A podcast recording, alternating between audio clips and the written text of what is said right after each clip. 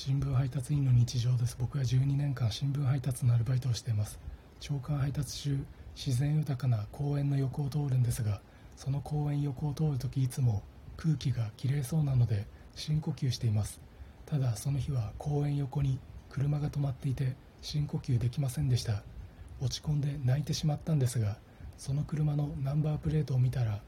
1113で木村拓哉さんの誕生日11月13日と同じ数字でした。僕は昔木村拓哉さんが出演していた CM のワックスを使っていたり高校1年生の頃は木村拓哉さんが広告で履いていたジーパンを買ったりしていたのでその車のナンバープレートを見た瞬間深呼吸できなかったことはもう忘れ一人ジョホールバルの歓喜みたいになっていました。ナンバープレートを見て木村拓哉さんの誕生日だとなり僕が思ったのは今日いいことありそう。